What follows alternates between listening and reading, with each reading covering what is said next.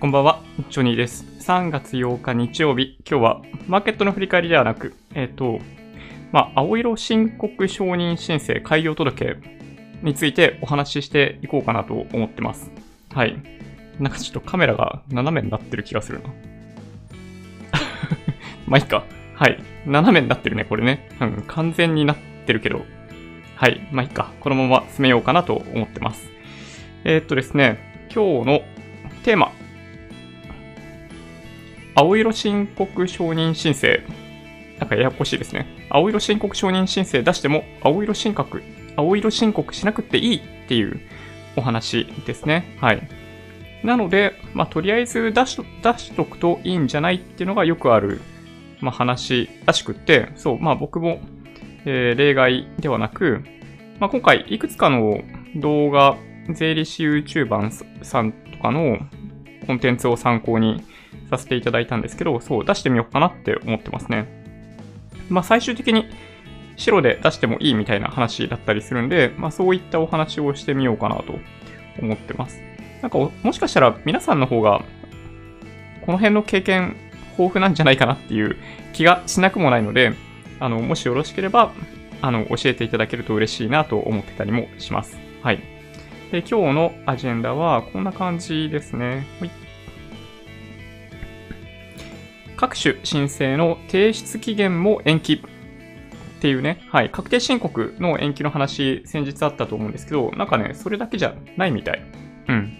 で、他のあらゆる、あらゆるってわけじゃないと思うんですけど、まあ、いくつか期限延長になっている提出物っていうのがあるんで、まあ、それについてのお話と、個人事業の開業届で、青色申告承認申請というものについて、あのーちょっとね、実際にできるだけ書けるところは書いてみようかなと思ってます。はい。で、その上で、えー皆さんからの、えご質問に答えるっていうお時間にできるだけ割いていけたらなと思っております。はい。じゃあそんなわけで、はい、今日も行きたいと思います。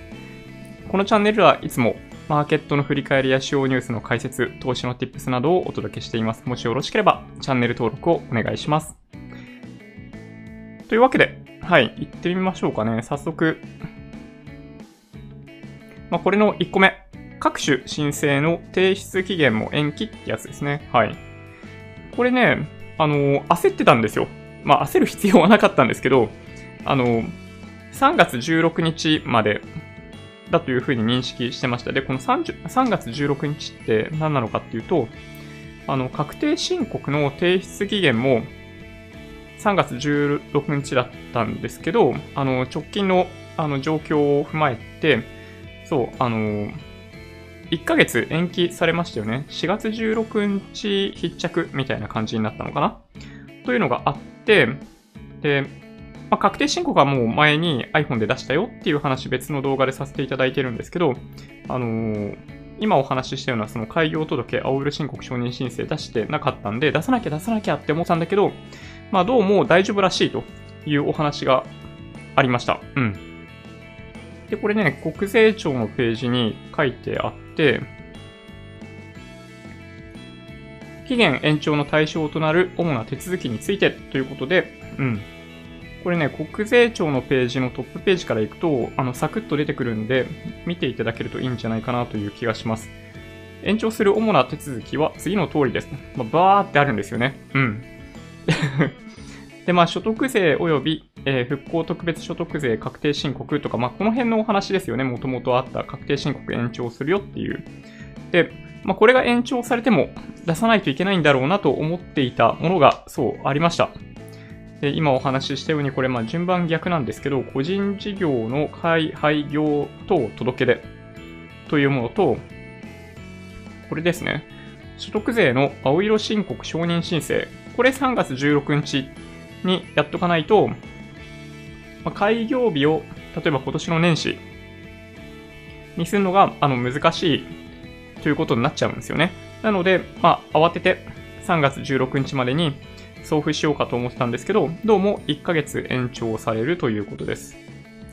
で、なんかね、申告所得税関係ということで、まあ、今お話ししたようなものが延長になるよっていうことが書いてあったり、その他にもなんか贈与税関係、消費税関係、その他っていうものが、まあ、一応なんかね、その、1ヶ月延長になるよということが書かれているので、あの、もし気になる方がいらっしゃったら、この URL 説明欄に書いてあるので、ぜひ見ていただけると嬉しいなと、はい、思っております。まあ、というわけで、うん。まあ、とりあえず1ヶ月伸びたと。まあ、しめしめみたいな感じなんですけど、はい。まあ、早く出したいなと思ってまして、いずれにしてもね。なので、えっと、できれば今週ぐらいに作成して、まあ、今週末ぐらいに提出してしまおうかなと思ってます。なので、まあ、実質的に3月16日に、ぐらいに、あのー、なんだ？税務署に着くようなスケジュールで用意をしようかなと思ってます。まあ、1ヶ月余裕あるけどね。で、一個一個やっていこうかと思ってます。個人事業の開業届出っていうのがあって、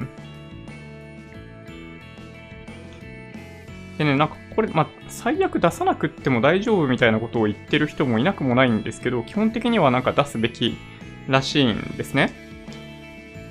よいしょ。個人事業の開業届出、廃業届出等手続きっていうのがあります。新たに事業を開始したとき、事業用の事務所、事業所を新設、増設、移転、廃止したとき、または事業を廃止したときの手続きということで、はい。まあ、新しく始める場合っていうのは、まあ、これみんな出すらしいんですよね。はい。で、基本的にはささっきお話ししたこの2点をですね、はい、提出するというのが、まあ、お、まあ、ある種お作法らしいんですよね。はい。で、青色申告を、ま、できるようにしていくことのメリットとして、その55万円とか65万円って言われる、まあ、控除額っていうものが得られるので、まあ、これを、まあ、それ目的ですね。単純に言っちゃうとね。はい。で、提出方法は、まあ、じ税務署に送りつけてしまえばいいらしいので、まあ、両方の書類を作成して1個の封筒で届けてしまおうかなと思ってます。で、ここに個人事業の開業、廃業等届出書、提出用、控え用、書き方っていうのがあるんですよね。で、まあ、これに合わせて書いていけばいいだけなんですよ。で、これが実際のその届出書で、まあこれ PDF ファイルになっていて、まあこれプリントアウトして手で書いてももちろん大丈夫だと思うんですけど、あの僕は手で書くのすごい苦手。あの最近本当に手で書く機会が減っちゃって、あの字の読み書きちょっとね自信なくなってきてるんですよ。うん。なんか字が綺麗じゃない人って微妙だよね。そう、微妙だなと思いながらも、うん、ちょっとね自信がないので、まあこれはできるだけあの、パソコン上で PDF ファイルに直接記入をして、あの、ハンコを押すとこだけ押して提出するみたいな感じでいこうかなと思ってます。で、これ最初に見たときにちょっとね、ぎょっとしましたね。入力しないといけないとこめちゃめちゃ多いと。まあ、税務署長とか、あの、まあ、僕の場合渋、渋谷区税務署長かな？になると思うんですけど、まあ、日付とかもああるんだけど、まあ、このね、自分の情報の中にも、まあ、マイナンバーぐらいはいいんだけど、まあ、職業とかね、屋号とか何入れたらいいのかよくわかんないなとかね、あったりするし、これ下の方を見ていくと、なんか入力できるところ超いっぱいあると思って、まあ、最初にこれを見たときに、もうこれ見た瞬間に、もう半ば諦めようかと思いましたね。もうこれだったら、もう毎年毎年白色でいいんじゃねえかと思うぐらい、あの、心を折れそうになりますね、これね。うん。で、だったんですけど、うん。あのー、なんだろうな。動画説明欄に、あの、二つほど、動画の URL、あの、税理士 YouTuber さんの URL 書いているので、まあ、そっち見ていただく方が多分いいと思うんですけど、書くところめちゃめちゃ少ないですね。はい。なんか大半が空欄でも大丈夫みたいな感じでした。うん。なので、まちょっとね、それについてやっていきたいなと思ってます。で、さっきのこの国税庁のページにあった書き方の PDF のファイルの方を見ると、いやもうそれこそね、書き方これもうなんか読んでたら嫌になっちゃうよみたいな感じの書き方資料ですよ。もう文字しかない。あの、最近の子なので、うん。こういうものをなんか見せつけられると、なんかちょっと、うん、一回蓋しようかなみたいな感じになっちゃうタイプなんですよ、僕もね。そう、なので、まあ、困ったなと思ってたんで、あの、YouTube で検索をしていたら、まあ、やっぱり皆さんお、同じような悩みがあるらしくって、書き方っていうものを解説してくださってました。で、実際に、えっ、ー、とですね、そう、これ、あのー、僕 MacBook Pro で作業しているっていうお話過去にしていたかと思うんですけど、あの、MacBook Pro とか、まあ、ま Mac だと通常なんかプレビューってソフトで表示されるんですよね、PDF ファイルって。だけど、あの、編集をするっていうのに、それね、向いていない、できないかななんかやろうと思ったんだけど、そう、できなかったんですよね。そう、なので、ま、Mac 使ってる方は、あの、別で、あの、Adobe の、Adobe リーダー、あの、昔だと Acrobat リーダー、Acrobat リーダーか、今でもそういう名前か。はい。を、まあ、ダウンロードさえしておけば、基本的には最低限編集してプリントアウトみたいなことはできるんじゃないかなと思いますね。はい。で、まあ、間違ってたら大変申し訳ないんですけど、まあ、さっきの話の流れでいくと、そう、これね、えー、っと、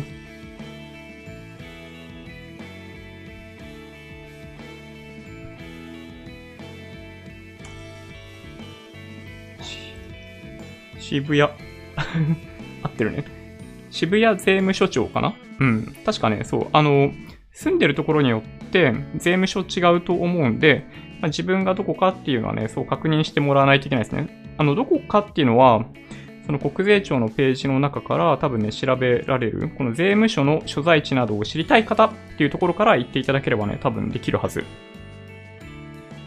で、ここに、えー、年月日、提出年月日なんで、まあ、通常であれば2020年3月、まあ、例えば明日提出するとかね、そんな感じだったら9日とか入力すればいいらしいし、あの、最悪入力してなくっても大丈夫らしいよ。ちょっとなんか、笑っちゃうんだけど、うん。いや、本当にね、そうらしいんですよ。うん。で、この右のところ、で、最初に納税地ってあるんで、まあ、通常だと、まあ、例えば個人でややり始める方って最初最初多分何もないんで自宅ですよね。ここに、だから住所を入れてあげる。まあ、僕の場合、東京都渋谷区なんちゃらなんちゃらみたいな感じですね。で、電話番号も携帯の電話番号を入力してあげる。あの、0なんとかなんとか、ペケペケペケ、ペケペケペケペケみたいなやつね。で、上記以外の、えー、住所地、事業所地っていうのが、えっと、まあ、ある場合は記載します。なので、まあ、僕の場合は基本的にあの自宅で全て、まあ、こうやって撮影とかもやってるんで、まあ、ないかなと。まあ、だから、この上のところだけ書く。で、その上で、まあ、氏名でしょ？氏名は書けるよね。振り仮名書けるよね。で、生年月日書けるよね。はい。で、個人番号はこれ、マイナンバーカードの番号ですね。はい。がないといけないんで、まあ、これ入力します。マイナンバーカードを多分ね、こういう作業とか確定申告とかもそうですけど、まあ、なんだかんだで必要になるケース多いと思うんで、持ってた方がね、僕はいいと思いますよ。うん。コンビニで住民票を取ったりとかできたりするんで、なんかそれなりに便利なんじゃないかなって思いますけどね。で、職業？何これ？職業、これ、なんだろうね、YouTuber とかって書くのかなでも、インフルエンサーとかそういうので書いちゃうの？なんか、俺、インフルエンサーだと意識してるみたいな感じがして、すごいちょっと恥ずかしい感じするから、ね、それな、悩んじゃうんだけど、なんか、あんまそこでね、悩む必要ないらしい。うん。何書いてもそういう意味ではあんま問題ないらしいですね。で、屋号ですね。これ、屋号って、なんか昔はね、そう、あのーちゃんとそういうのを一回決めて、まあ、長期間使えるものをみたいなもんかと思ってたんだけど、なんか案外そういう感じでもないらしくって、なんかなかったらなかったで、空欄でも大丈夫って言ってる人もいましたけどね。まあだから、あの例えばここだったらジョニーチャンネルとかそんな感じでもいいのかもしれない。で、最悪振り仮名もね、入ってなくても大丈夫らしいですよ。うん。っていう感じ。で、個人事業の開廃業等について次の通り届きますということで、えー、届け出の区分は、これね、開業でしょ？で、住所に関しては、えっと、まあ、住所書いとけばよくって、えー、事務所の新設、住所、氏名書いとけば OK ですね。で、所得の種類、えー、っと、この事業所得だよね？はい。かと思う。開業廃業日等があるんで、ここに、えっと、何年何月何日っていうのを書くんですけど、基本的に開業日って、あの、2ヶ月以内に、違うな、開業届、青色申告承認申請って2ヶ月以内に出さないといけないらしいんで、その日付を入れるんですけど、年始に限っては3月16日までにっていうことなんで、あの、2020年1月1日とかで入れても多分大丈夫なんだと思う。まあ、そうすると、1月の所得所得？の認識、売上の認識とかからできるはず。で、事業所等を新増設移転廃止した場合とか、あったりするんで、あれもここ書かない、書かないといけないって言ったかな。うん。新設に当たるのかな。まあでもこれ同じだよね、これね。まあな、なんかね、間違ってたら指摘してくれるらしいんで、あの、まあそんな感じで出しちゃって OK らしいですよ。で移転廃止ではないでしょ廃業の自由が法人の設立に伴う場合である場合。で、これ関係ないからこの辺書かない。開業廃業に伴う届出書の提出の有無、青色申告承認申請書、または青色申告の取りやめる届出書ありですよね。まあ、ここはだからありにしとけばいいのかな。で、取得税に関する課税事業者選択届出書、または事業廃止届出書。まあ、この辺は、だから今回のケースでいくと、僕の場合はなしで出しちゃう感じ。で、事業の内容は、あの、今、このやってる内容ですね。はい。えっと、なんだろうな。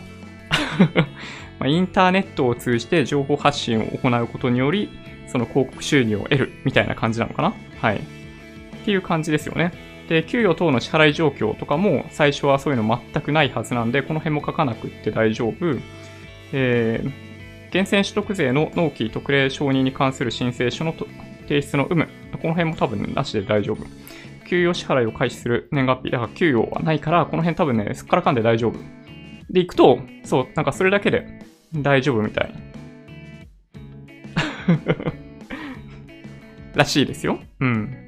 そう、だからね、本当に、まあ間違ってたらそもそも指摘してくれるらしいんですよ。まあそれぐらい、どちらかというと、あの、税務署の人たちは、まあ丁寧に対応してくれるらしいので、あの、今ちょっと、あの、いろいろ問題があって、あの、税務署そのものが閉鎖しているところとかもあったりするらしいんですけど、まあそういう感じらしいです。これが、あの、開業届ね。で、もう一つ出そうと思ってるのが、えっと、この青色申告承認申請ってやつ。で、この手続きも基本的には同じような感じですね。青色申告の承認を受けようとする場合の手続きですということなんで、まあ、これ出さないとさっきお話ししていた、その55万円分の控除。あの、e-tax 使う場合はプラス10万円されて65万円分の控除っていうのが受けられないんで、出しましょうということなんですよね。まあ、僕ぐらいのレベルであれば、この辺出しておけば、まあ、1年間ぐらいは多分ね、うん、所得税払わなくっていいんじゃないかな、ぐらいに思ってます。はい。で、これも同じような感じで、えっ、ー、と、所得税の青色申告承認申請書っていうのがあるんで、まあ、それを、えー、出しさえすればいいらしいですよ。うん。所得税の青色申告承認申請書ってあって、まあ、基本的には同じようなフォーマットをですね、上の方は全部同じになってるんで、まあ、これだから、そのさっきの開業届と一緒に作成して出しちゃうのが多分最も簡単なんじゃないかな。で、これも同じようなノリで あの、アクロバットリーダー、アクロバットリーダー？うん。で、まあ、開いてあげて、上の方全部一緒だよね、これね。で、この令和2年分以後の取得税の申告は青色申告書によりよりたいので申請しますということですね。なので、ここに多分2って書いてきゃいいんじゃないかな。で、事業所または取得の起因となる資産の名称及びその所在地。で、まあ、なんかこれね、事業所として所在地、住所にしておけば、なんかいいらしいですよ。なんか不動産所得を得て青色申告する人は、その不動産の名称と所在地っていうのを書かないといけないみたいな感じだったと思う。で、所得の種類は、えっと、事業所得でしょ？僕の場合ね。うん。で、今までに青色申告承認の取り消しを受けたこと、または取りやめしたことがありますか？ないですよ。何のこと言ってるのかよくわかんないけどね。はい。本年1月16日以後、新たに業務を開始した場合、その開始した年月日。そう、だからこの辺を、まあ、ちょっとさっき、そう入力しとけばよかったね。2020年1月1日って書いていいのかな？あー、1月16日以後新たに業務を開始した場合、ちょっとね、よくわかんない。これ1月1日って書いたらどうなるんだろう？うん。で、相続による事業承継の有無。相続しているわけでもないので、この辺はなし。で、その他参考事項、簿記方式。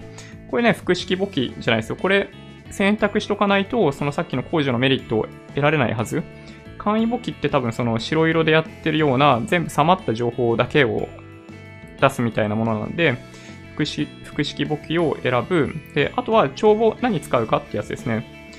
で、まあ、これもエイヤだと思うんですけど、あの、現金水筒帳でしょ？固定資産、固定資産台帳、で、売掛買い掛け経費帳とか多分必要なくって、えっと、預金水筒帳、手形記入帳、債券債務記入帳、総勘定元帳、仕分け帳、なんかこの辺らしいですよ。あの、まあ、何かっていうと、あの、実際に使いそうな、えー、帳簿名を選択しておけばいいみたいですね。はい。という、なんかものすごいシンプルなやつですね。で、僕の場合は、去年分の確定申告は、弥生の白色申告オンラインで、まあ、無料で使ってたんですけど、で、それをやっていたんで、そう、今回、まあ、今年分に関しても、まあ、初年度無料で利用できる弥生の青色申告を使って提出してみようかなと思ってますね。はい。なんかね、こういうやつ。はい。1年間無料らしいんで、まあ、これでやるのが一番いいかなって思ってますね。はい。なんかフリーとかもメジャーだと思うんですけど、多分ね、こっちの方が使いやすいんじゃないかな。っていう気がしなくもない。まあ、値段的にはこっちの方が安いですね。1年間とかで使う場合とか。まだまあ初年度無料なんで、まあ、とりあえずこれで始めるか、みたいな感じですね。ノリとしては。なので、はい、こういう感じで、えっと、今週中に、あの、自分の個人情報部分があるんで、全部記入することできなかったですけど、記入して、プリントアウトして、えー、送付する。で、返信用の封筒と切手を忘れずに、あ中に突っ込んで、えー、送ってくれれば、特に問題なく、まあ、処理されて、あのー、多分返送されてくる。結果が返ってくる。で、なんか不備とかがあれば連絡来るそうなんで、まあ、それに合わせて、まあ、確認事項っていうのを、まあ、回答すればいいだけなのかな？はい。だと思ってます。はい。そんな感じですね。はい。さっくりいきました。20分ぐらいで済みましたね。ちょっとこれ邪魔なんで消しますけど、よいしょ。はい。まあ、というわけで、今日はちょっと、あの、マーケットとはあんまり直接的には関係ないお話をさせていただいたんですけど、まあ、ここからは、皆さんにコメントいただいている内容について、ちょっとね、あの回答させていただきたいなと思ってます。で、ちょっとね、最初にお話ししたいなと思ってたんですけど、えっ、ー、とですね、実は、YouTube ライブ始める前に、えー、スパチャいただいてまして、えっと、ちょっとね、あの、コメント残って、残ってなかったんですよ。で、これどういうことなのかよくわかんないんですけど、そう最初にスパチャ入ってて、でもコメントなくって、もしかしたら、あの、私がスパチャしましたっていう方がいらっしゃったら、あの、手を挙げていただけると嬉しいなと思ってます。はい。はい。で、もう一件、はい、スパチャいただきました。ありがとうございます。はい。吉尾ジャパンさん、はい。少額ですが、投資します。ああ、ありがとうございます。投資します。ドキッ。あの、リターン求めてます？もしかして。なんか結構ね、あのー、ま、預けるからやってくんないみたいなことをね、あのー、僕に、ま、話してくる同僚の人とか実はすごい多くって、まあでもね、あのー実はそんなに難しくないんですよね。なんかちょっとね、手続きがめんどくさいだけで投資って。だからまあとりあえず最初にね、あの、出すものを出してしまえば、あの、あとやること同じなんで、もうすごい簡単なんで、最初に何個か、あの、やることだけサポートしましょうかみたいな話は会社でもちょいちょいするんですけど、うん。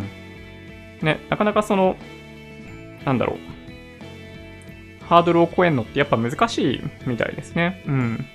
はい。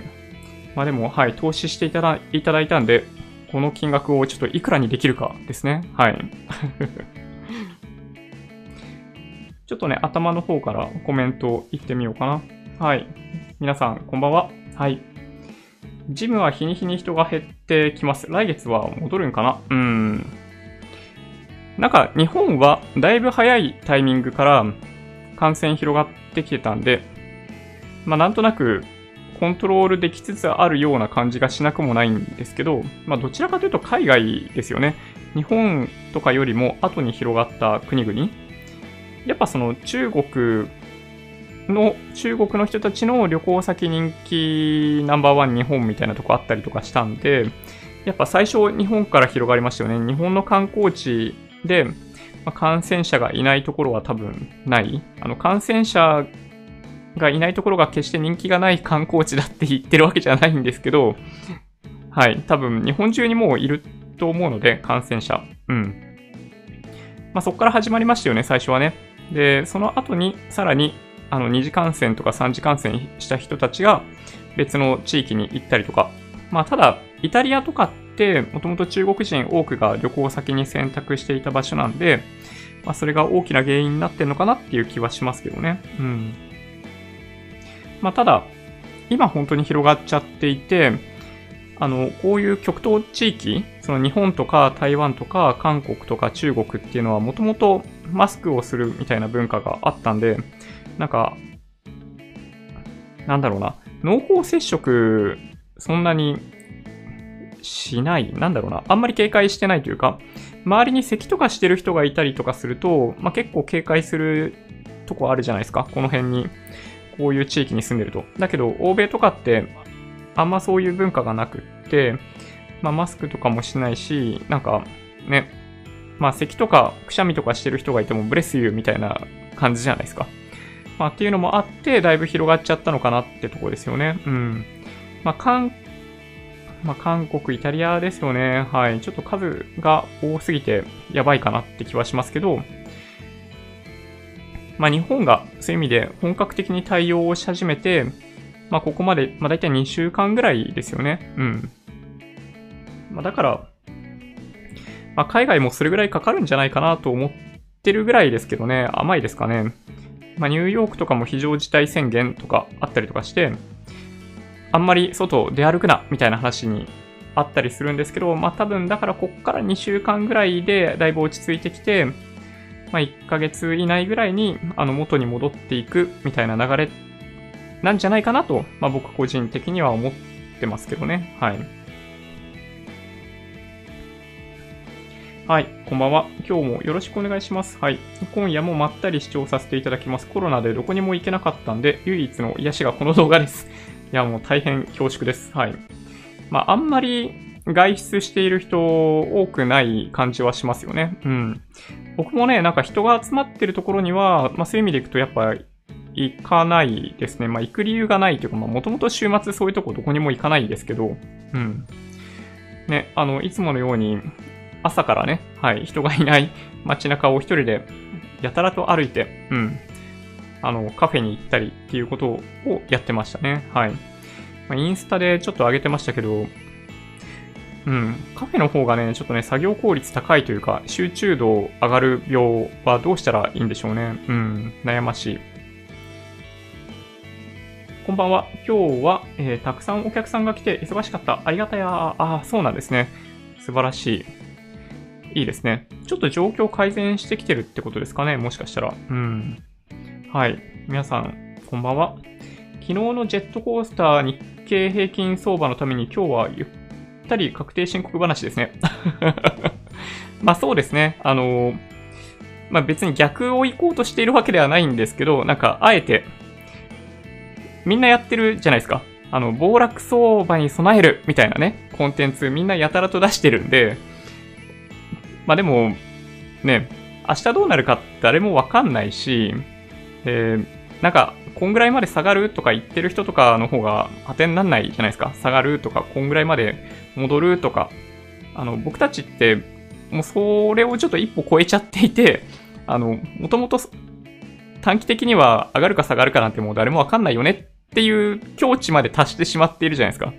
そう、だから、なんか、今更あんまり今の状況から、なんか何ができるかみたいな話をしても、まあ、しょうがないかなという気がするんですよね。まあ、ただ結構コメントいただくといえばいただくので、まあ、端的にお話しできることがあるとしたら、まあ、何もしないのが一番いいんじゃないかなと個人的には思いますけどね。はい。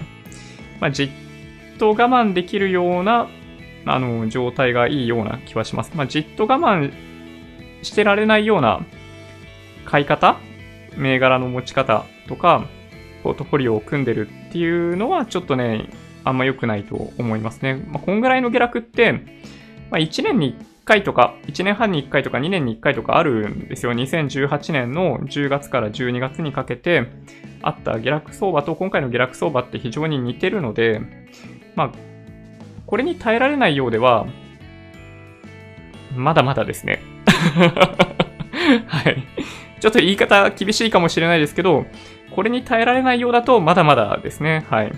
リーマンショックなんてとてもじゃないけど耐えられないと思いますよ。はい。これがダメだったらね。うん。まあでも、まあおそらくですけど、まあインデックス投資で、まあ世界に投資をしている人であれば、まあ少なくとも数年後はプラスになっている。少なくともね。うん。ちょっと悲観的に見てもそれぐらいではちゃんとプラスになってるんじゃないかなと思いますけどね。なんかリターンとリスクっていう話以前にもさせていただきましたけど、まあ、全世界とか、えー、先進国株式とかそういう商品を見ている限り、まあ、期待平均利回りとかは、まあ、大体5、6%ぐらいあったりするんで、まあ、今回もう、なんだろうな、高いところから10%以上下げてたりするわけですけど、まあ、おそらく2年ぐらいあれば、まあ、6、7割ぐらいの確率で取り戻すんじゃないかなって思いますね。はい。まあそれどころか、むしろもっと早い段階で取り戻すっていう可能性の方が僕は高いんじゃないかなと思うので、まあ基本的にはほったらかしかなと思いますね。昨日お話ししたように下がってる時にはむしろ、まあむしろ買いって言っちゃうと、なんか無責任かもしれないんで、あんまりはっきりと言いづらいんですけど、なんかまあ昨日も言ったように、なんか気軽に話しちゃった方がいいかなと思っていて、そういうなんだろうな、あの、あんまり人から刺されそうだとか、あの、突っ込まれそうだっていうのを気にしすぎてると、なんかコンテンツそのものが面白くなくなってきちゃうんで、うん、できるだけダイレクトになんか気軽に言おうかなと思ってるんですけど、うん。あのー、まあ、多分ね、まあ、僕は思ってますよ。戻ると思う。うん。で、一旦戻って、その後の方が不安ですね。うん。大統領選が終わった後の方が僕はどちらかというと不安なんで、一旦急激に戻って、その後、あの、長めの調整に入るみたいなことは、まあ、あってもおかしくないかなと思ってますね。まあ、ただそれだったとしても、そういう風な見方をしていたとしても、基本的にはほったらかしにしていれば、あの、平均利回り、その5%とかそういうのが多分維持できるんで、まあ、10年、15年ぐらいかけて今持っている資産が2倍になるっていうことになるんじゃないかなと僕は思ってますけどね。うん。で、これ、なんだろうな、個別株投資でもインデックス投資でも基本的にはあんまり変わらないと思ってて、あの、なんだろうな、アクティブ派かインデックス派かみたいな話になると、なんかアクティブ派の人たちって、なんかすごい最近劣勢に立たされるじゃないですか。で大半のアクティブ投資って、まあ、負けてるんでね、インデックス投資と比べるとね。そうだけど、あの、アクティブ投資の集合体なんですよ、インデックス投資って。だから、あの、どっちが良くってどっちが良くないっていうのはないんですよね。だからその、個別株の投資をしていても全然問題なくって実は。あの、ただ、あの、リスクとリターンって観点でいくと、その分散があまりできていないんで、本当に時間かけてこの銘柄だったら大丈夫だっっていう信念で買ってもらってればいいんだけど、そうでもない感じで、なんとなくソフトバンクとかファーストリテイリングみたいな感じで手出してたりとかすると、あの、すごい痛い目に遭う可能性もあるんですよね。うん。なので、あの、まあ、今は僕、個別株投資やってないんですけど、あの、ほったらかしにしたいからね。あんまりそこに時間かけすぎんのも、なんか、もったいないなっていうのがあるんで、個別株投資やってないんですけど、あの、個別株投資がいけないというわけではないですよ。あの、初心者にとってはちょっとハードルが高いと僕は思っているっていうだけですね。はい。なんか、わかります？ちょっとなんか話が逸れちゃって、どの辺のポイントから今の話になったのか思い出せないぐらいですけど、うん。あ、そうそう。そう、今日は、そうなんですよね。はい。確定申告話をちょっとね、してみた感じです。そう、なんかね、毎日毎日振り返りみたいなことをやってるんですけど、まあニュース見てても最近あのニュースばっかりじゃないですか。そう、だから、なんか、あえて振り返りやんなくてもいいかなと思ってて、で、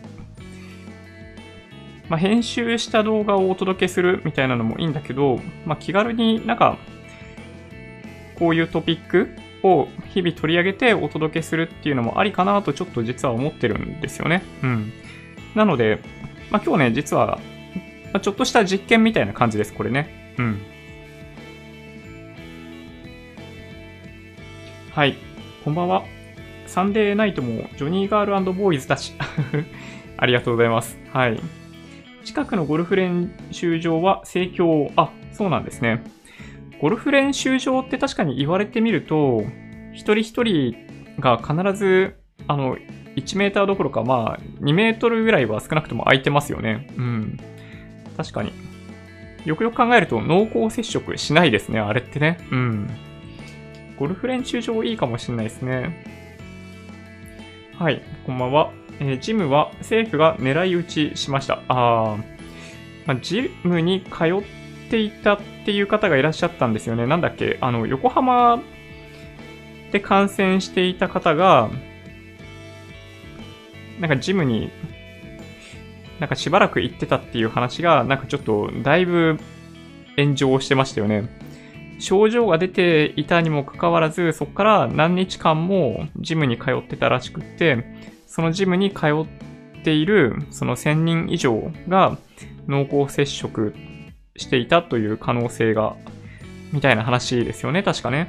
で、その人なんかジムだけじゃなくって、なんだったっけな、居酒屋とかなんかそういうところにも、あの、外食とかも結構してたらしくって、はい、なんかその人の、なんだろうな、行ってた場所っていうのは、なんかここだよ、ここだよっていう話になってますよね、今ね。うん。まあだからね、あの、まあ厚労省とか、まあ政府が言ってるように、熱があるとかね、咳が出るとか、あの、そういう症状がある人は、必ず、あの、マスクして、基本的には外出しないっていう風にしてもらわないといけないと思いますね。症状がない人ですら、感染していて、で、普段の会話とかからなんか飛び散る、なんか唾の中にウイルスが入っててっていうのがあったりするんで、あの、マスク持ってる人はマスクして出かけましょう、なんですよ。そう、なので、まあそう、あその、なんか横浜かどっかの人に関しては、ちょっとそれはどうかなと、やっぱ思いますけどね。はい。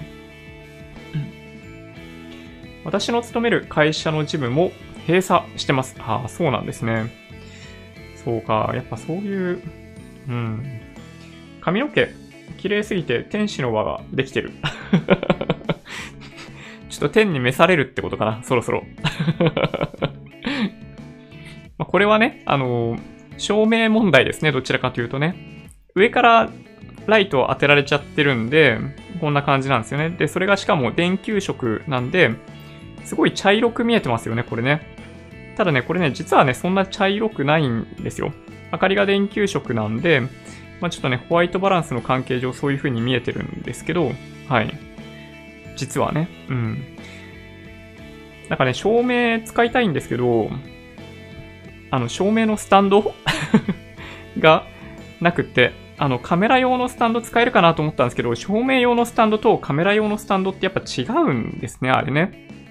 もちろんなんかそのネジの部分は交換すれば多分大丈夫なんですけど、なんかカメラ用って結構上の方まで、なんかこの3つの足が大きく開いてるんですよね。なんだけど、あの、照明用の三脚って、あの、マイクスタンドとかもそうなんですけど、地面に近いところで足がガチッとできていて、そこからビューって高く伸びてるみたいな形なんですよね。で、確かに、それじゃないと、ちょっとね、配置が難しい。配置がかなり困難だということに気がついて、そう、それで、そう、実はね、買い物しようと思ってます。なんかね、安いんですよ。スタンドって、あのー、三脚？スタンド？安いやつはね、あの、2000円とかそういうレベルなんですよね。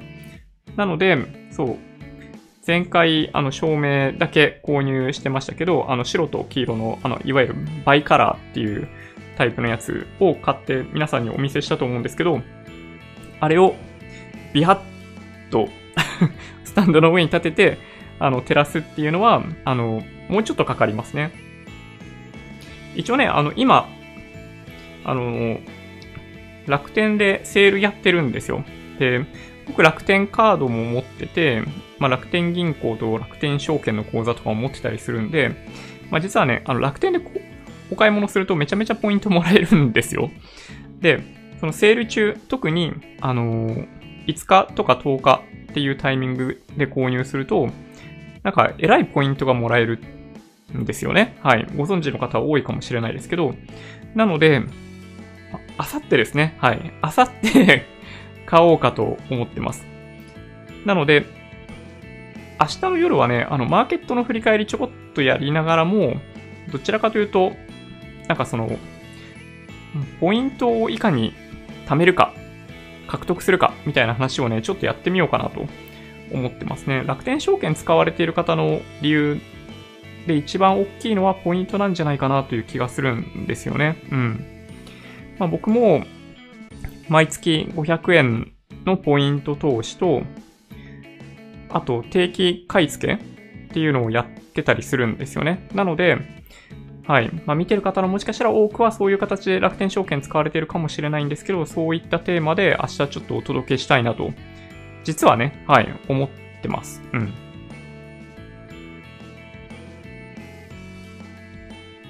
はい。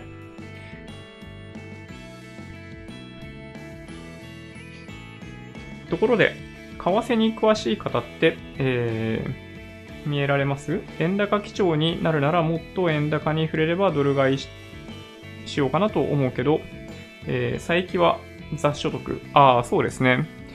はい。為替は雑所得だという認識です。はい。FX とかってことですよね。うん。まただね、どうなんだろうな。まあ、今、105円ぐらいまで一気に動いてったじゃないですか。で、これがこの後、ずっとそれが続くかと言われると、要するに今、今って、えっと、円高基調で、まあ、そのモメンタムが続くんじゃないかっていうお話ですよね、簡単に言うとね。うん。で、正直言ってね、まあ、それが続くかどうかっていうのはね、わかんないですね。うん。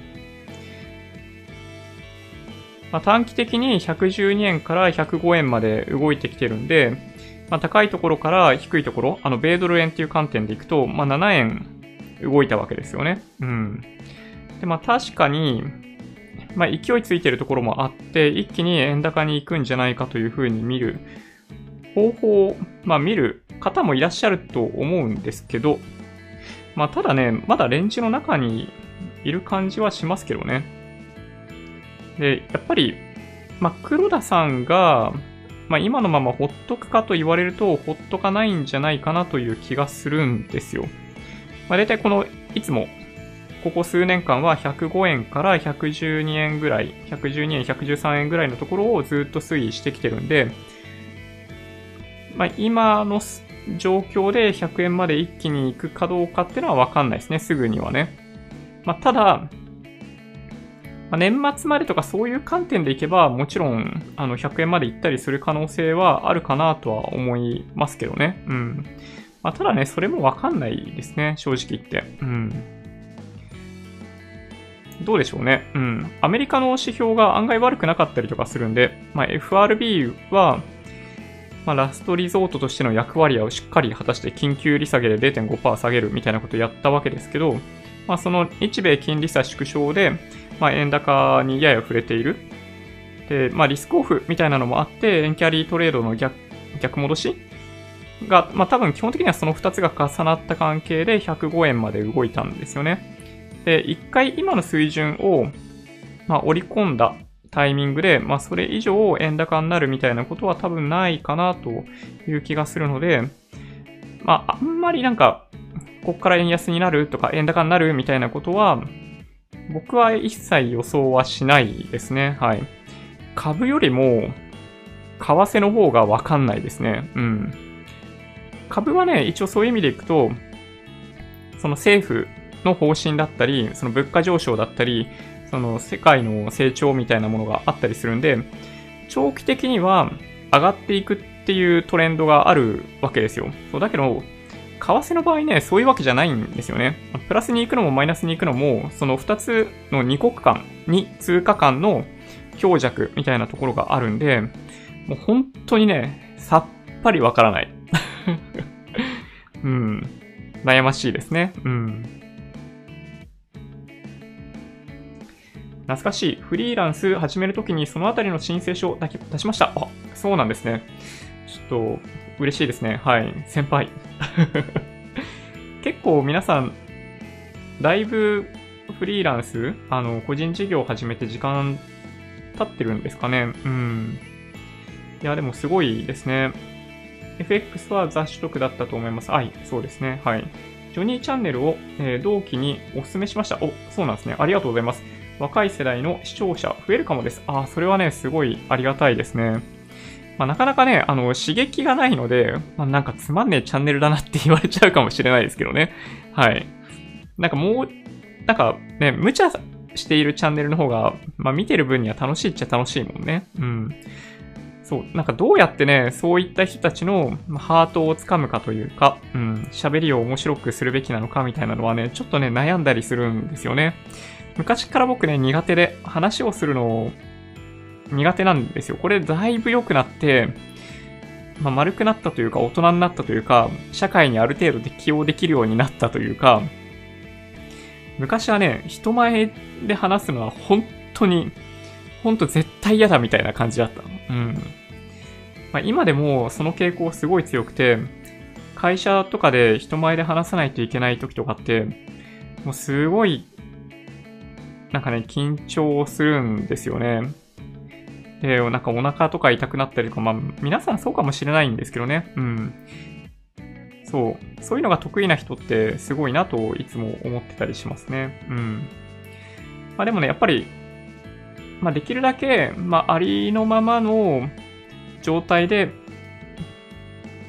なんだろうな、力入らず話をしていこうかなって、まあ思ってますけどね。はい。なんかその方が、きっとね、あのー、面白い面白くないっていうのが出てくるんじゃないかなという気がします。僕ね、多分ね、気遣いすぎてるあのー、みんなに対して、まあ、八方美人みたいな言い方もできると思うんですよ。だから、誰からも批判されないような正解みたいなことを言おうとする傾向がやっぱりあったりするんで、それがね、やっぱり、今一つ、あの、トゲがないというか、エッジが効いてない感じがする要因かなという気はするんですよね。そう。なので、あの、お勧めしていただいて、とっても助かります。なので、その方たちが見る頃までにもうちょっと喋りが面白くなってたらいいなと自分でも期待してます。はい。マイナンバーカードを取るのにも苦労した。ちょっとね、時間かかりますよね。1ヶ月ぐらいはもしかしたらかかっちゃうかもしれないですね。はい。私も、えー、同僚に、とりあえずこのチャンネル見とけって言った。ああ、なんと、めちゃめちゃ嬉しいですね。いやー、すごい、ありがたい。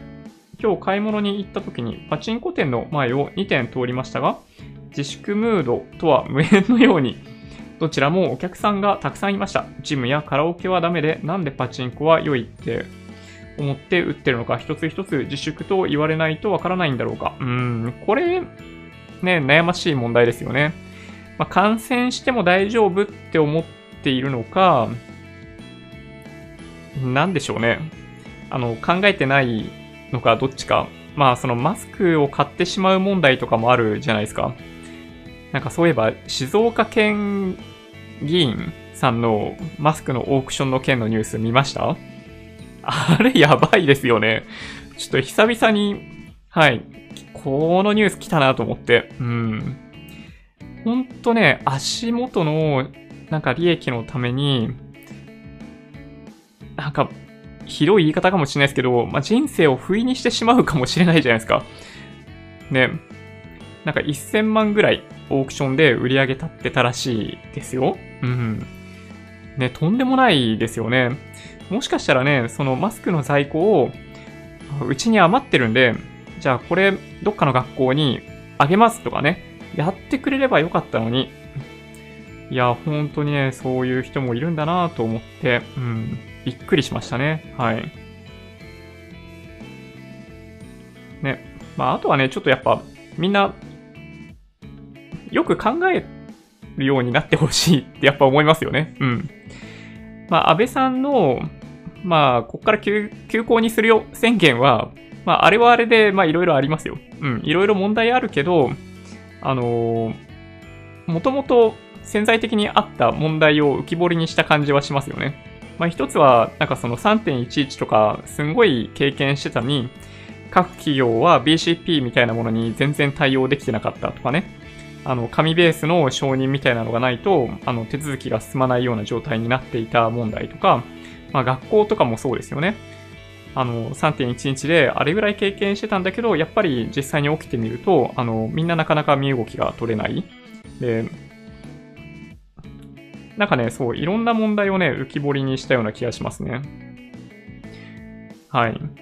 まあでもね、そう、みんなね、あの、マスクとか、まあ、理解してるらしいんですよね。分かってんだけど買ってるらしいんですよ。あの、マスクに並んで、一生懸命買ってる人たちってね。そうだから、人って難しいですよね。うん。マスクしてたって感染するときはするって分かっている。で、まあ、今は本当に必要なところところにあのマスク行き渡らないといけない状態だっていうのも分かってて、多少在庫があるにもかかわらず、マスク並んで買っちゃったりとかしてるらしいんですよ。ね。まあだから、まあ煽られてるってことですよね。簡単に言うとね。うん。あの、セールとかと一緒で、これ残り1個ですとかね、残り10個ですって言われると、なんか本当に欲しいのかどうかわかんないんだけど、それで背中を押されちゃって買ってるみたいな感じ世の中全般的にマスクないっていうのが分かっているだけに、そう、その辺で売ってると買っちゃうみたいな状態ですよね。うん。これね、相当難しいなと思いましたね。うん。まあでもね、僕の想像だと、そろそろみんな手に入る時期がやってくるんじゃないかなって思ってますけどね。はい。開業フリー使うとめっちゃ楽ですよ。あ、ん？そういうのがあるんですね。ちょっと使ってみようかな。ちょっと後でググってみますね。はい。ありがとうございます。大河内さんの動画見てます。はい。そうなんですよ。大河内さんの動画めっちゃわかりやすくってですね、びっくりしました。うん。なんか、あんぐらいサクッと説明してくれるとね、めちゃめちゃ気持ちがいいですね。ここは空欄でいいです、みたいな。すごい説明だった。うんうん。パチンコはね、そうそう。えっと、私が青色申告した時には、わからないところは空欄にして、税務署に行ったら教えてくれて、すぐ提出できました。ああ、やっぱそうなんですね。いや、ありがたい。なんか今はね、ちょっと、その、新型肺炎問題とかもあって、まあ、なかなか税務署に行くの難しいかもしれないですけどね。はい。うんうん。分離課税第3票記入です。ああ、先物オプションとか、ああ、なるほどね。はい。やっぱりあっち系だから政府もマスコミも触れないんですかね。うーん。パチンコの話ですよね。どうでしょうね。ジョニーさんの配信進められる人がいるっていいですね。ああ、もう本当にすごい嬉しいです。私は工場勤務なので、パチンコか筋トレの話ばかりです。筋トレもすごいんですね。なるほど。今は両方禁止令が出てますけど。ああ、そうなんですね。まあ、自宅で筋トレする分にはいいけど、まあ、ジム行って、あの、ムキムキになるのは、まあ、ジムちょっとやめといたら、みたいな話ってことですね。うん。なるほど。いや、でもちょっとこれ面白いですね。パチンコか筋トレ。筋トレね、でも、僕 IT 系なんですけど、実はですね、外国人のジムに対しての熱意ってすごいんですよ。朝ジム行って、仕事終わった後もジム行ってるみたいな。で、そんな彼らがジムやってないんで、そう、今ね、そう、夜一人で走ったりとかしてるらしいんですよね。そう、なんかそういう話聞いてると、そう、外国人すげえなと思って。うん。まあみんながみんなじゃないんですけどね。うん。あの、ゲームばっかやってる 外国人もうじゃうじゃいますよ。うん。日付は、えー、受付員を押してくれるんで書かなくていいですよ。あ、やっぱそうなんですね。そうなんだ。じゃあ、がっつり空欄でいこうかな。なるほど。記憶の彼方に飛んでいった記憶を掘り起こして税務署のおっさんと遊んできます。いいですね。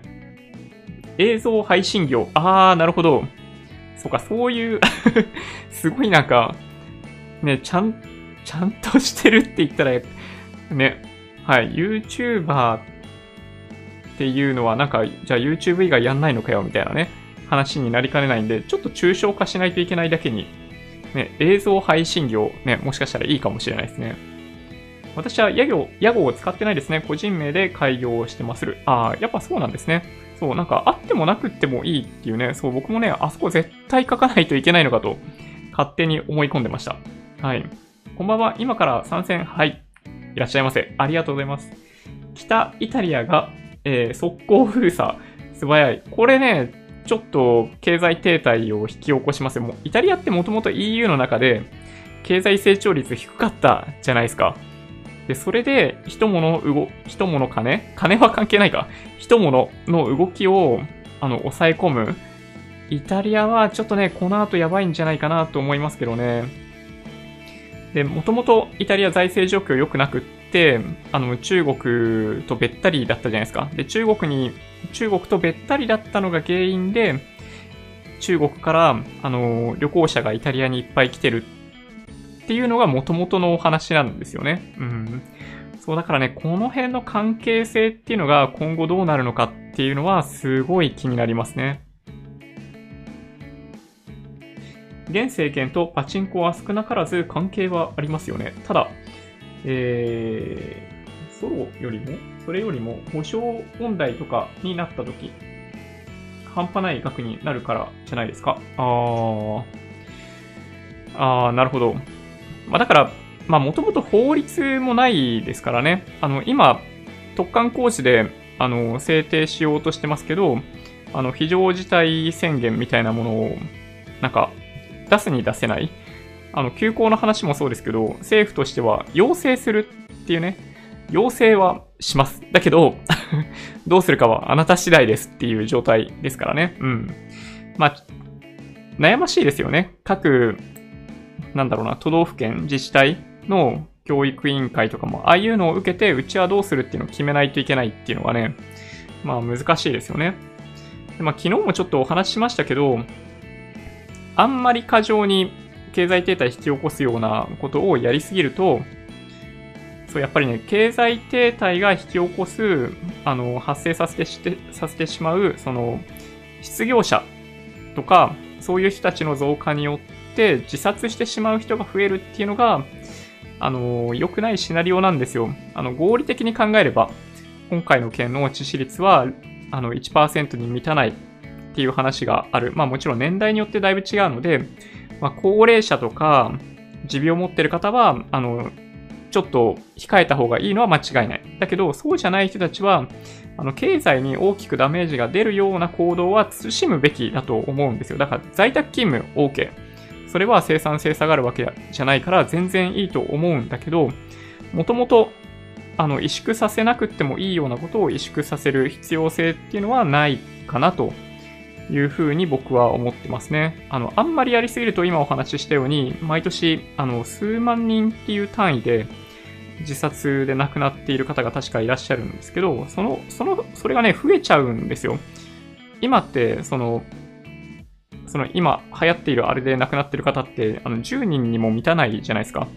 そう、だから、あの、何を優先するんですかっていう話ですね。もし、国家が、今の政府が、その、亡くなられる方を最小化するんだとしたら、あの、経済に対してのダメージを最小化するための施策っていうのをもっと考えた方がいいんじゃないかなと思いますけどね。はい。非常に悩ましい。うん。屋号あると銀行口座とか屋号名で作れたりします。あ、それがあるんですね。うん。なるほど。そうか、専用口座作るときに屋号があるといいんですね。それなにジョニーチャンネルっていう口座が作れるってことですかね。うん。ちょっとワクワクしますね、それね。ジムとか屋形船は NG で、パチンコはいいはないよね。ないですね。確かにね。普通に考えれば、これは大丈夫、これはダメってわかりますよね。うん。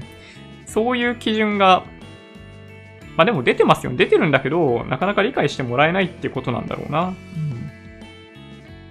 青色申告したら、投資系チャンネルは投資の収益も経費にできるんだろうか。いやー、どうでしょうね。さすがにできないんじゃないかな。なるほどね。あの、法人化とかっていう選択肢はね、やっぱあったりするみたいですよね。うん。投資するっていうことが、まあ、事業になると、多分そんな感じ。なんだろう。総合課税されると、超過累進税率によって、まあ、そんな高い人はいないと思うんだけど、そう、人によってはね、30%とかやっぱ納めないといけないってことになっちゃうじゃないですか。で、そういう風になっちゃうぐらいだったら、法人化した方が安いみたいなケースはあるのかなって気はしますよね。はい。クラスター度合いでいくと、ライブハウスと大して変わらないような。うん。まあ、ライブハウスはね、満員電車みたいな感じだったりしますからね。ガス抜きの意味もあるのかな。まあ、確かにね。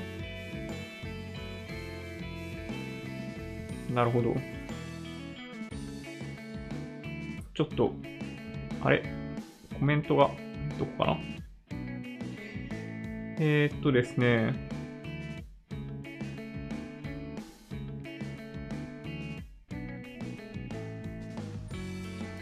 どこに行っちゃったかな？ちょっと待ってください。とか全然、いや、すごいいっぱいコメントいただいてて本当にね、ありがとうございます。ちょっとね、加速していこうかな。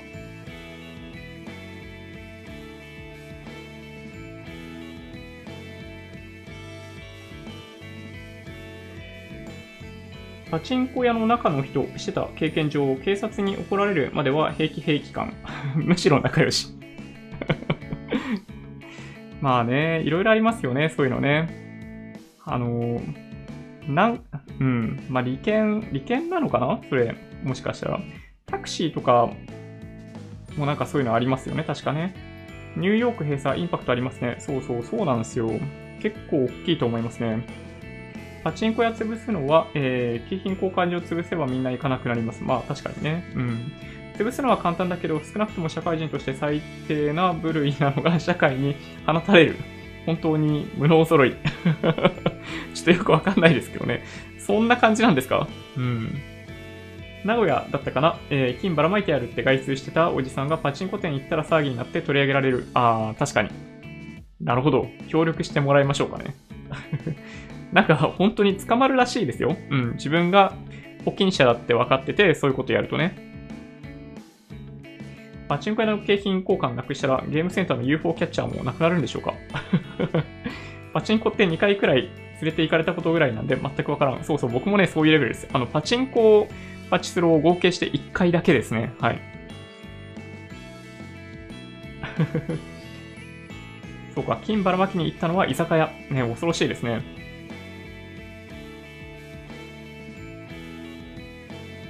なるほどな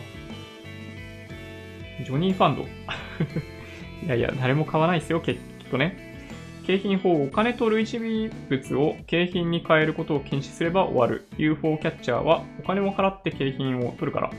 一応引っかかるけど、再換金不可にすれば良い。ああ、なるほどね。そうか。ゲームセンターとパチンコ屋の景品の法律違うんですかねああ、風営法かなんかでしたっけ？その景品を外でお金に変えてるだけだった気が。なるほど。ジムは人減る方がいいです。ああ、そうか。まあでもそうですよね。普段使っている方からすると、お金、景品、お金みたいな取引は禁止。株式でいう先金決済禁止。ああ、なるほど。なるほどね。結構やっぱりパチンコに対して皆さん強い思い持ってますね。うん。なるほどな。そうか。毎日ログインしちゃうけど、何をしようとはしません。これに耐えられない人は、えー、とりあえず滝に打たれてくること。そうですね。まあ、本当に、まあ、1日数パーセントとかなんで、まだ、うん、そんなにひどい状況ではないと思いますよ。今のマーケットの状況はね。金利が世界的に下がってるんで、今、外国債券を買う利点はあまりないと思いますか？まあ、今のタイミングから買うのはちょっとあまりにも高くなりすぎたかなっていう気はします。はい。はい。為替、債機、雑所得、総合課税です。はい。FX はクリック365のような証拠金取引所だと雑所得の分離課税、店頭取引だと雑所得総合課税。ああ、そうなんですね。なるほど。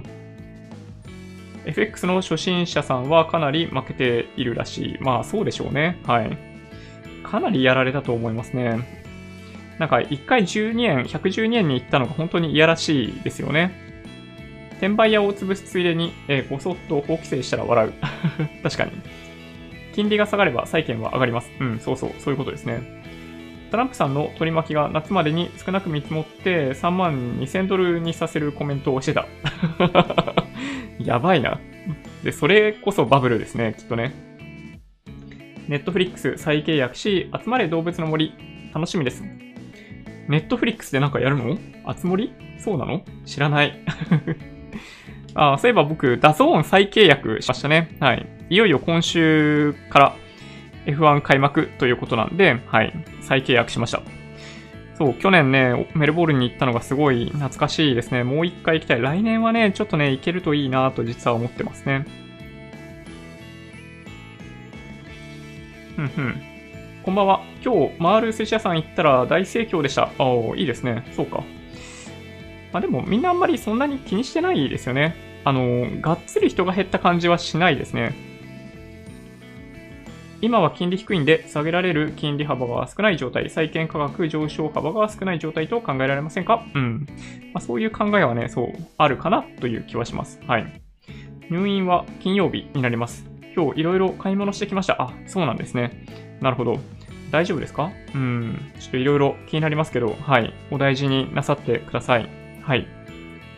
汗では感染しないらしい。ああ、そうなんですね。えー、知らなかった。あ、そうなんだ。え、唾とかは来ますよね。うん。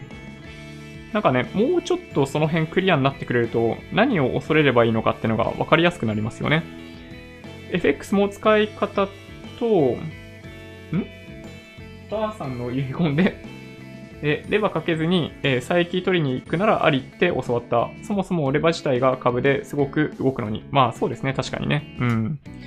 FX、うん、いや、そう思いますね。まあ、外貨預金とかするぐらいだったら僕も FX の方がいいんじゃないかなって思いますね。インデックス投資は継続中、まとめサイトのコメントで、えー、よくある気絶しとけです。ああ、まあ確かにね、そう思います僕も。うん。あの、持ってることすら忘れてしまえばいいんじゃないかなと思いますね。はい。照明のスタンド、うちのスタジオで余ってるのプレゼントしましょうかマジですか そんな、ちょっとね、恐縮すぎます。はい。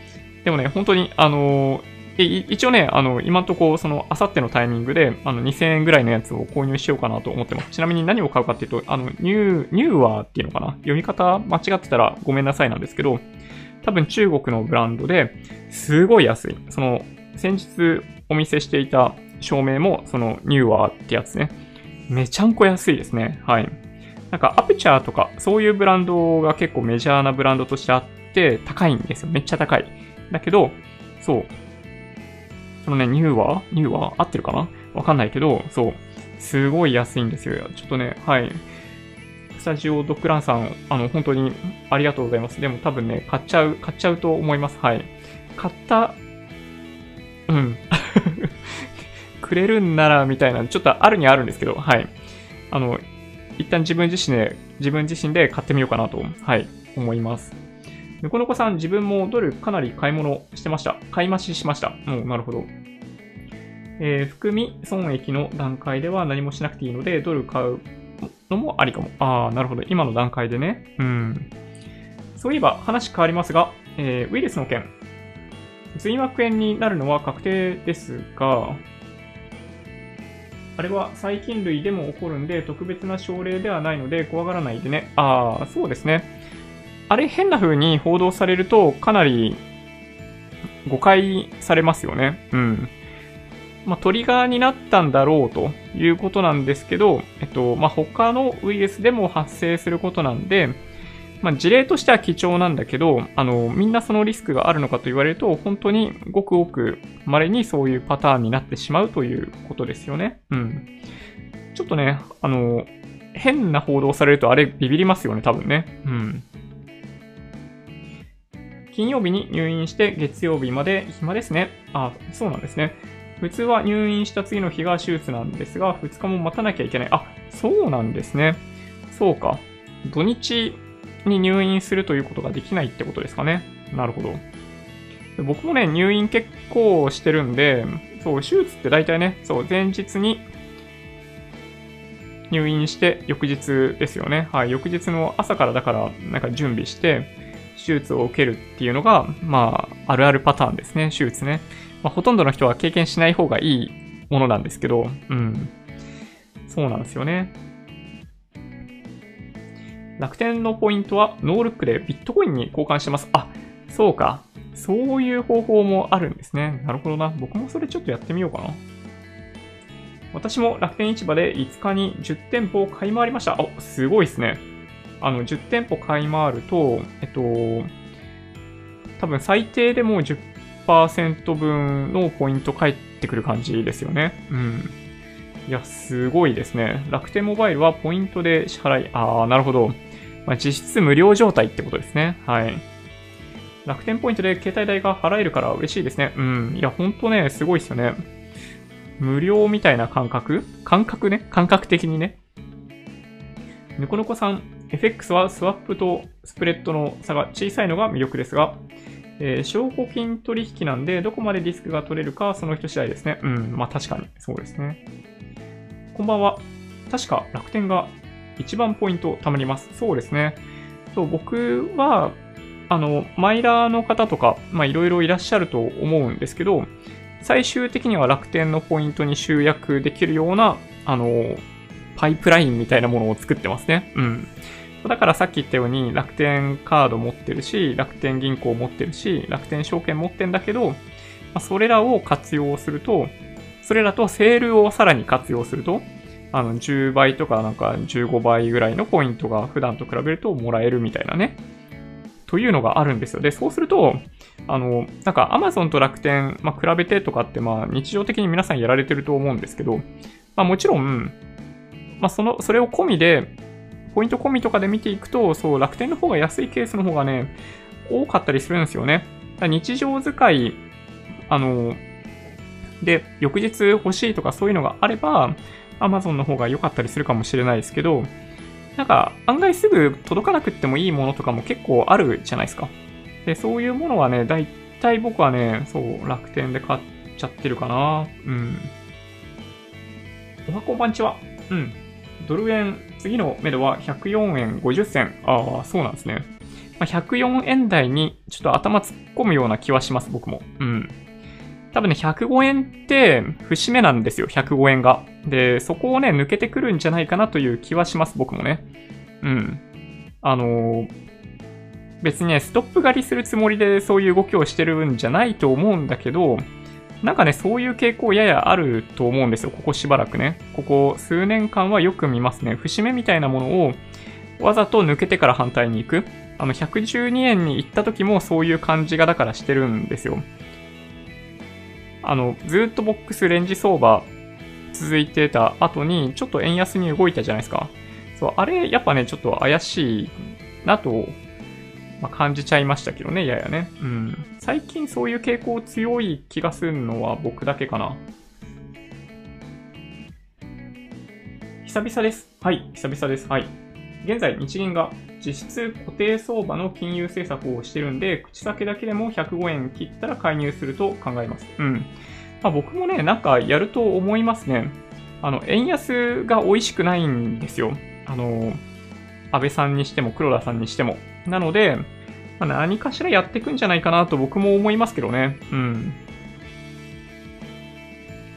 そうか、手術。うん、うん、そうですね。はい。ゴリゴリの円高になれば検討をしてるけど、レバーは、えー、起きたら死んでそうで、外貨預金より FX レバー1倍で放置しようかと。うん、なるほど。しかし、日銀と政府のコミットメント、コミットメントないと通貨アタックがありそう。下は98円。あー、どうなんでしょうね。可能性としてはね、ありますよね、やっぱりね。リウマチで手が変形しているので、それをきれいにする手術なんですが、あ、そうなんですね。利き手なのでしんどいかも。パンツも片手では下ろせない。なるほど。そうか、利き手は確かにね、悩ましいですね。そうか、そういうことなんですね。なるほど。ちょっとね、どれぐらい、あの、激しい手術なのかは、ちょっと想像できないですけど、うん。いや、でもね、ちょっと、手って痛そうですね。うん。僕、ちなみに手術したことあるのは、右と左の膝と腰と、あとは下腹部、まあ、あとは腫瘍、腫瘍を取ったのを手術とカウントするんだとしたら、左の肩の裏側ですね。はい。まあ、どれもね、そういう意味でいくと手とか、なんかその、すごい敏感なところじゃなかったりするんで、まあね、案外、案外平気でしたけどね。うん。痛いけどね。うん。あ、でもね、手術した後も痛くなかったのもありますね。あの、椎間板ヘルニア、腰椎椎間板ヘルニアの手術した後は痛くなかったんで、これ神経なくなったかなって 一瞬思いましたね、あの時ね。うん。まだ19だったんですけど、そう、全く痛くなかったんですよ。目が覚めた。あとね、全身麻酔だったんですけど、で、手術時間も長いんですよ。腰椎の椎間板ヘルニアって。うん。で、起きた後、なんか痛み特になくって、で、あ、やべえ、これもしかして神経いった、いったかなと思ったんだけど、あの、看護婦さんに、なんか右足と左足動くかやってみてって、やってみたら、あの、足先ね、そう動いたんで、ああ、大丈夫そうだね、みたいなね、そう感じだったんですよね。はい。いやー、もうね、20年前の話ですよ。ちょっと懐かしいですね。うん。まあでもね、手術はね、ちょっとやっぱ緊張しますね。うん。期間限定ポイントはコンビニで消費。あー、なるほど。そうですね。コンビニでも使えますもんね、最近ね。ドル買うのは銀行で買うか証券会社で買うか。今はいろいろあるので、今はドル買わないですが。ああ、まあ確かにそうですね。うん。そもそも FX 初心者で冒険する勇気はない。だからといって、外貨定期とかは狙った時に契約解約できないから、佐伯取るならデメリット。うん。円高の今、海外株式投資信託を買うチャンスだと思ってます。海外 ETF とか結構狙ってるっていう方、ね、コメントいただきますよね。うん。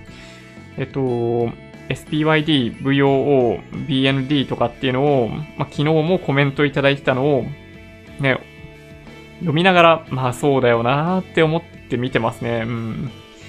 まあ確かにね、そう、そう思いますね。まあ、まあな、どうでしょうね。まあ悩ましいというか、うん。どうかな。まあ国内、国内投資信託の方がね、楽ちんなんですよね、やっぱりね。うん。あれで、理由待ちですか？そうそうね。びっくりしました、僕も。フリーランス、えー、電子提出が始まり、昔より楽になりました。でも、後に控える消費税登録事業者の義務化でフリーランス減るかもしれない。ああ、そうですね。まあ、いわゆるインボイス制度に関連してっていう話ですよね。うん、ちょっと僕もね、それ心配ですね。うんうん。体中ガタガタです。綺麗なのは顔だけかも。おっと。気になりますね。いや僕もね、あの、こうやって顔ばっかり僕も映ってるんで、なんかね、どんな感じの人かって案外わかんないですよね、これね。うん。全身映ってないっていうのが、まあ実はすごい変な体型かもしれないですからね、これね。レバノンデフォルト。そうそう、そうなんですよね。うん。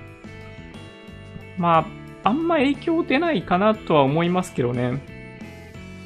FRB0.5% 利下げしたのに全然効きませんでした。アメリカもマイナス金利になるんでしょうか？あ、いや、そんなことはないと思いますけどね。まあ、アメリカは基本的には、あの、物価上昇率高いんで、日本と比べると、あの、マイナス金利にする必要はないですね。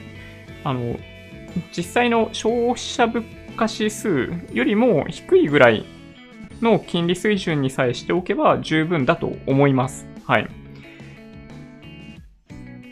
まあだからね、あの、高いんですよ。アメリカの金利、もともとね。うん。という理解です、僕は。まあ高かったって言った方がいいですかね。ちなみになんか緊急利下げした後に、直後に株が上がるかと言われると、決してそういうわけではないみたいですよ。過去の例でいくと。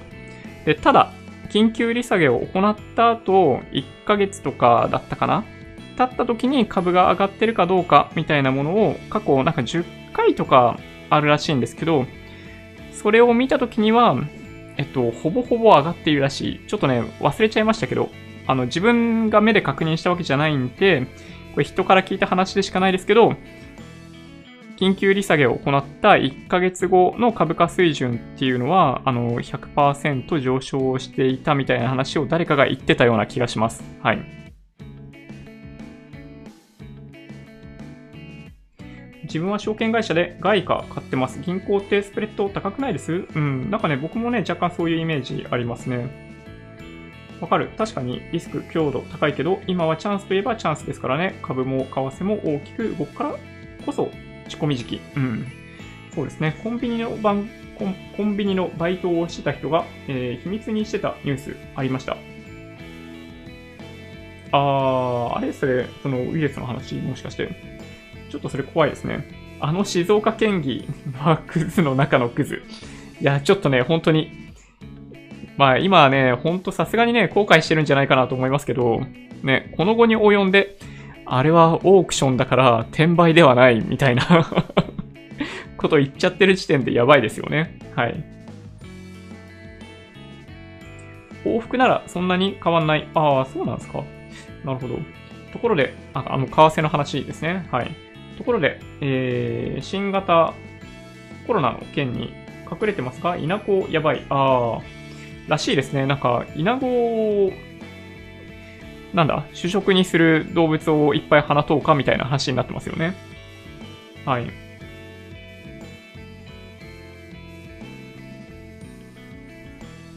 そうですね、ちょっと、時間が時間、ちょっと、追いつけないですね。一旦飛ばしちゃって、一気に一番新しいところまで行っちゃおうかな。ごめんね。はい。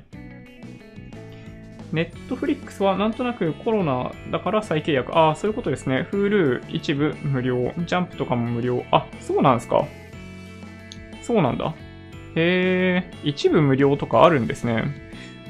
なるほど。気になるな。見てみようかな。ネットフリックス久々に契約してみたんだけど、やっぱ海外の映画とかドラマとか見てる感じ、まあ、とはオリジナルのコンテンツ？番組見てる感じだと、やっぱネットフリックスの方がいいね。Hulu より。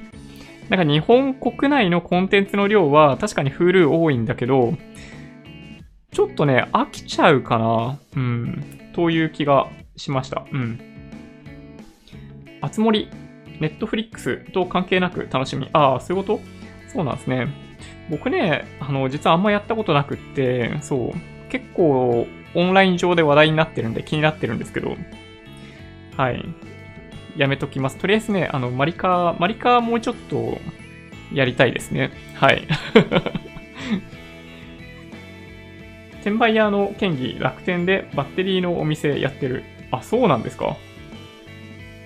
へえ。なんだっけな、ライム株式会社とかなんかそんな感じの社名の代表取締役とかをやってるんですよね、確かね。うん。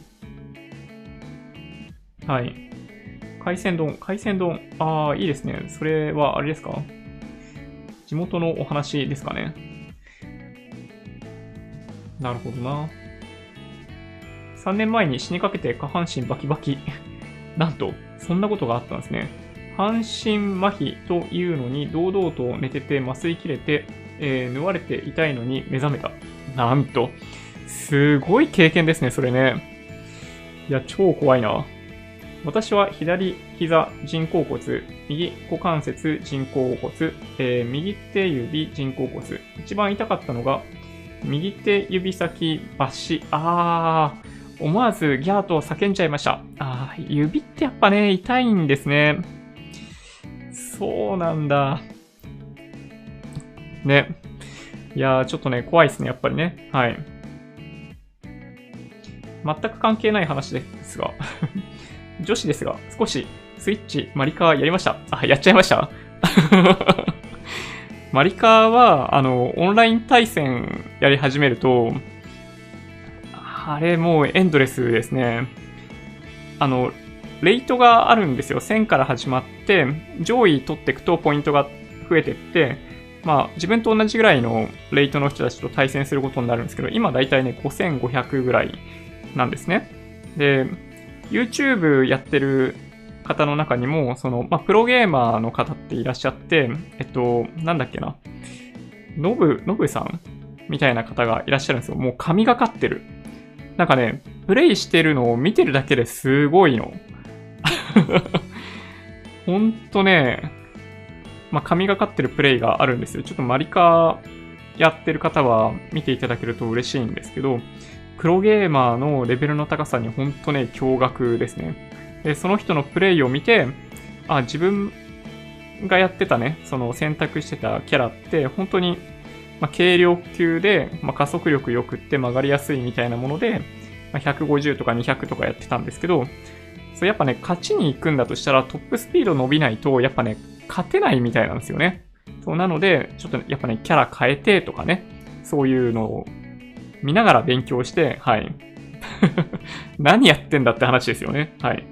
いや、めちゃめちゃ楽しいんですよ。なんかね、オンライン対戦は、あの、テトリス99とかも無料でできるんで、あの、ぜひ、任天堂オンラインかな？うん。やってみていただけるといいかもしれないですね。すっごい楽しいですね。はい。名古屋は感染者が何人かいるんで、名古屋駅周辺ゴーストタウン。あ、そうなんですね。びっくり。僕のはバイク事故。あ、そうなんですね。骨盤から、えー、右膝、左足、この件の損害賠償が、えー、投資資金だから、なんかなくなっても平気という。おお、稼いだ金じゃない。あ、いやー、でもね、バイク事故なんですね。僕もね、バイク乗ってたからわかるんですけど、まあ僕はね、幸い大きな毛がなかったんですよ。ちょっと肉がみたいなぐらい。